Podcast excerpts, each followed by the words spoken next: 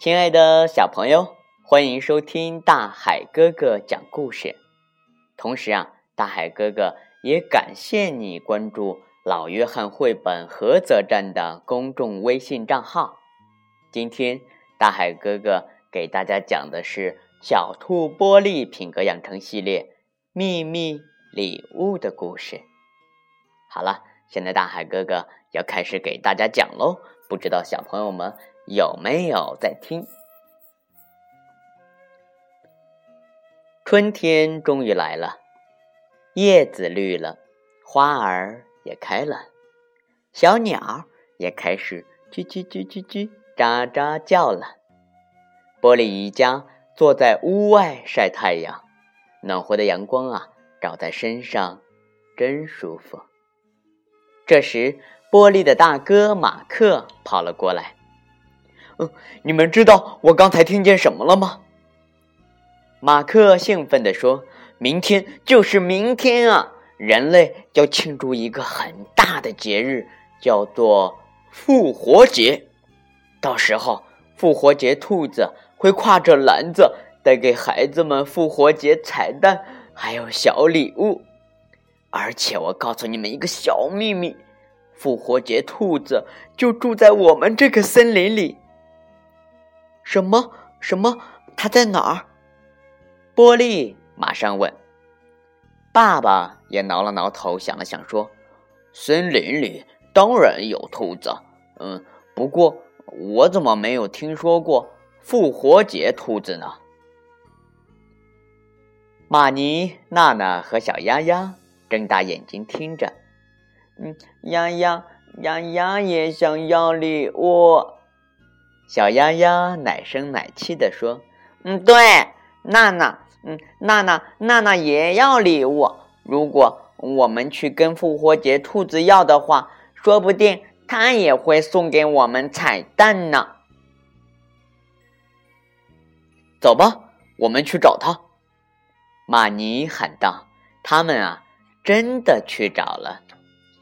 五只小兔子找啊找啊找啊，但是啊，哪里都找不到复活节的兔子。真是的，娜娜、玛尼、马克和丫丫都很失望。波利生气的走到一边，和玩具兔尼克坐在草地上。他要好好想想这件事。嗯，为什么？我们不能得到复活节彩蛋和礼物，太不公平了。波利抱怨着：“嗯，我也想在复活节的时候有彩蛋。嗯，如果如果我自己……对，尼克，尼克，我我我想到个好主意，我可以做大家的复活节兔子。嗯，一定很好玩。”波利的心情又变好了，他跳起来，嗯，来来，尼克，还有很多事情等着我们做呢。首先，嗯，首先我们需要一些蛋。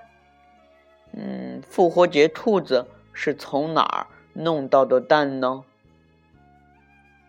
波利和尼克发现一个鸟窝，鸟窝里呀有五个带斑点的蛋。嗯。不行，嗯，不行，尼克，我们不能拿那些蛋，它们不久啊就会孵出小鸟了。嗯，我们，我们还是找点别的东西吧。啊，我知道该找什么了。波利带着尼克跑到小河边，河岸上啊有很多漂亮的鹅卵石。不一会儿，波利的帽子里。就装满了五颜六色的圆石头，它们看起来就像蛋一样。嗯，现在我们还需要一些礼物。波利和尼克待在森林中的秘密基地里，一直忙到傍晚。波利为娜娜的娃娃们编了个篮子，用一根树根给娜娜做了个复活节的兔子。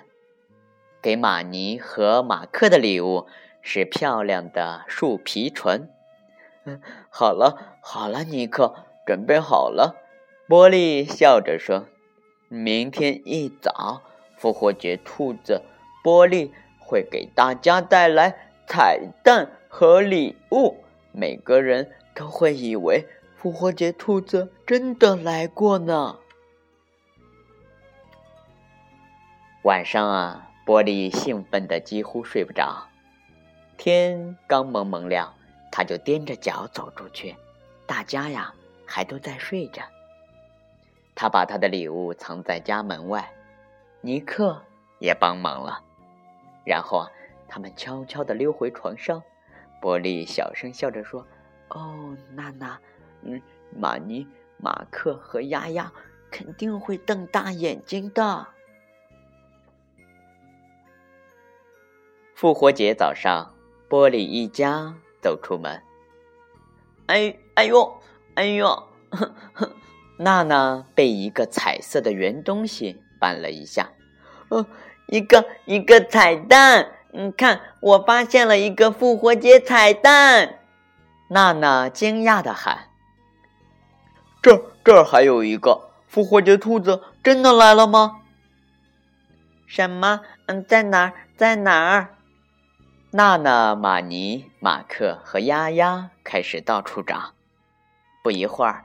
他们找到了所有的彩蛋和礼物，大家高兴的又蹦又跳。你呢，波利？妈妈问。你没有彩蛋和礼物吗？波利呀，羞得从头到脚都红了。该死！嗯，我怎么没想到要为自己也藏点东西呢？嗯，如果那样。谁都猜不到，其实是是我做了兄弟姐妹们的复活节兔子。嗯，妈妈，我我还没找着呢。玻璃结结巴巴的说：“玻璃假装在树丛下找，但是他非常清楚，他没在这儿藏任何东西。”哦哦，天哪！